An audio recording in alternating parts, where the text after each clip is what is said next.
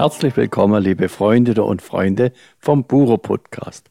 Schön, dass ihr wieder dabei sind. Es freut mich, dass ihr mir wieder ein wenig zuhören. Haben ihr denn schon gegessen? Sicher haben ihr heute schon etwas gegessen. Wenn nicht, dann haben ihr vielleicht nach dem Podcast Hunger. Essen, das Mittagessen, das Abendessen, das Nachtessen, das Nini-Essen. Essen ist in aller Munde. Ob aus einer ob am Imbiss, am reich gedickten Tisch.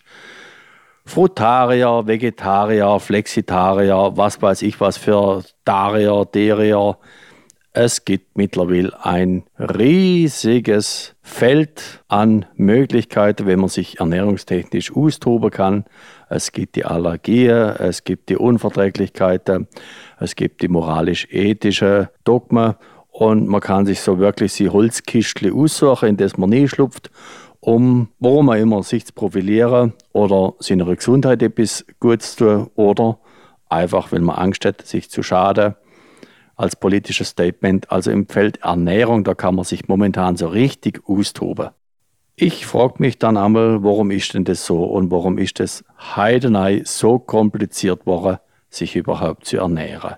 Früher, das war doch deutlich einfacher. Ja, da hast du die Leberwurstbrot dabei in der Schule oder Birmusbrot oder vielleicht Schmelzkäse und das hast du und das hast du gegessen und fertig und eins hat der Brot, dann hat es gehabt.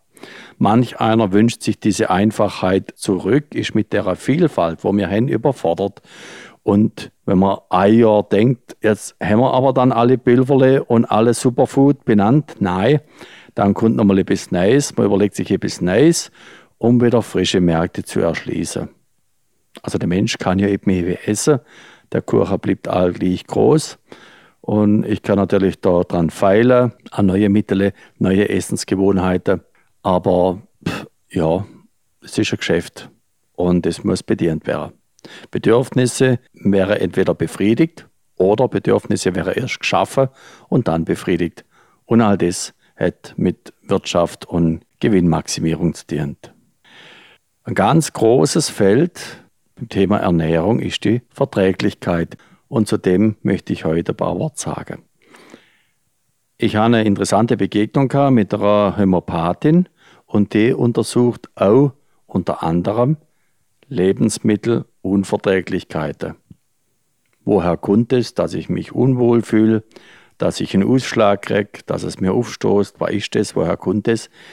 Mit dem beschäftigt sie sich und kann herausfinden, was der Mensch da bloggt und welche Speisen, welche Nahrungsmittel er besser meiden sollte. Das hat sie bei mir auch gemacht.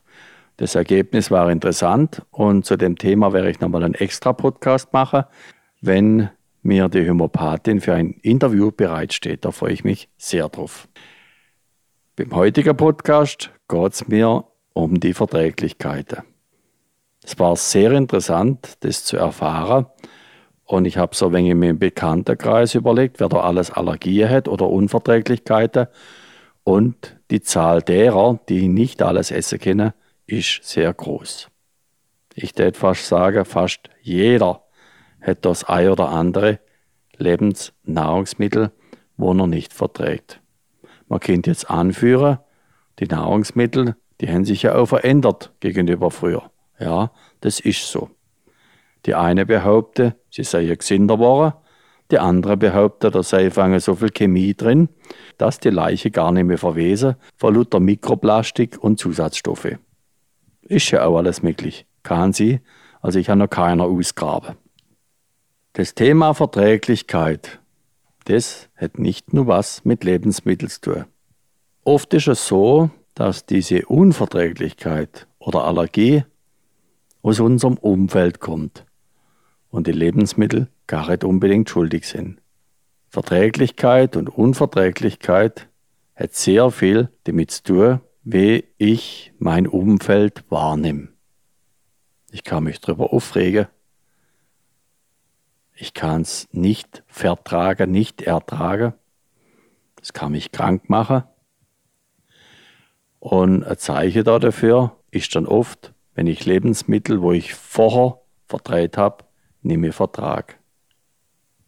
Wenn man das Verhalten im Umfeld ändert, dafür eine Verträglichkeit sorgt, durch ein verändertes Verhalten, dann verändern sich auch Unverträglichkeiten im Lebensmittelbereich. Ich lade euch hier zum Experiment.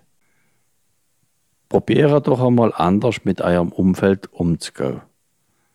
Anstatt sich darüber aufzuregen, dass die Menschen in eurem Umfeld so sind, wie sie sind, gibt man auch dankbar dafür sie, dass sie überhaupt da sind. Will, sie haben eine Aufgabe. Das ist wichtig, dass sie da sind. Und wenn ich mich über einer aufregt, dann ist das auch nicht ohne Grund, sondern da hat es eine Bewandtnis, da sollte ich auf etwas aufmerksam gemacht werden. Ich kann mich dem auch entziehen.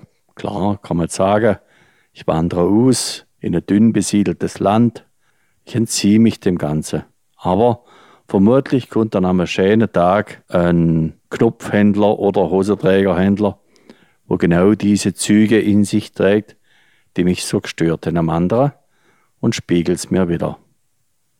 Es geht ums Thema Verträglichkeit und wie vertrage ich mich mit meinem Umfeld und mit meiner Umwelt.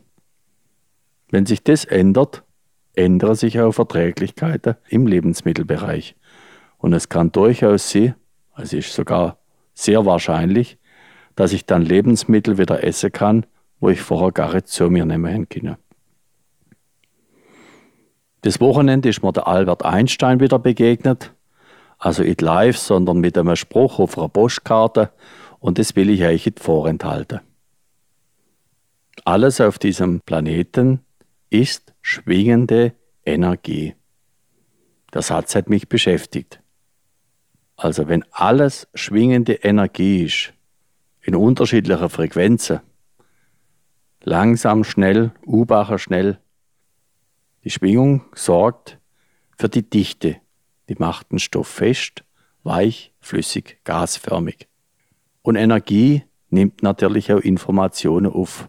So ist es mit dem Essen. Und wenn ich das mir sage, ich vertrage das nicht, dann wird es auch so sein. Beim Essen ist es wichtig, auf das eigene Gefühl, auf die Intuition zu hören. Also ich Kinder hat mir beigebracht, esse ein Stück Brot oder Wurst, mache den Teller leer. Obwohl wir eine andere Intuition kein. Man hätte sich gern anders ernährt. Und so geht Intuition verloren. Man verliert das Gefühl dafür, was einem wirklich gut tät und ernährt sich anders. Wenn natürlich ein Kind sich nur von Cola und Gummibärle ernähren mag, ist das nicht unbedingt die Intuition, sondern das geht dann eher in Richtung Zuckersucht, was auch nicht unbedingt so gesund ist. Lose drauf, was euch der Körper sagt, was er braucht. Und dann finden wir es richtig Lebensmittel raus. Die Diskussionen, wo man über die Ernährung und die Lebensmittel führt, die sind so vielfältig und nicht einmal so krank, dass man schon vom Zuhören Blätter an der Ohren kriegt. Ich lade euch je aufmerksam darauf zu achten, wie euch die Lebensmittel ansprechen. So findet ihr heraus, was gut für euch ist und euer Umfeld. Achtet darauf, dass ihr selbst gut vertragen. Dann können ihr auch wieder mehr essen und euch nicht einschränken lassen von Glaubenssätzen, von Botschaften, wo euch weiss machen wollen, was euch gut tut und was nicht. Das wisst ihr in euch drin selber am besten, was euch gut tut und was man besser lässt. In dem Sinn wünsche ich euch jetzt einen guten Appetit und alles Gute in Fels, Stall und Wald. Bis bald, mach es gut, euer Wolfgang.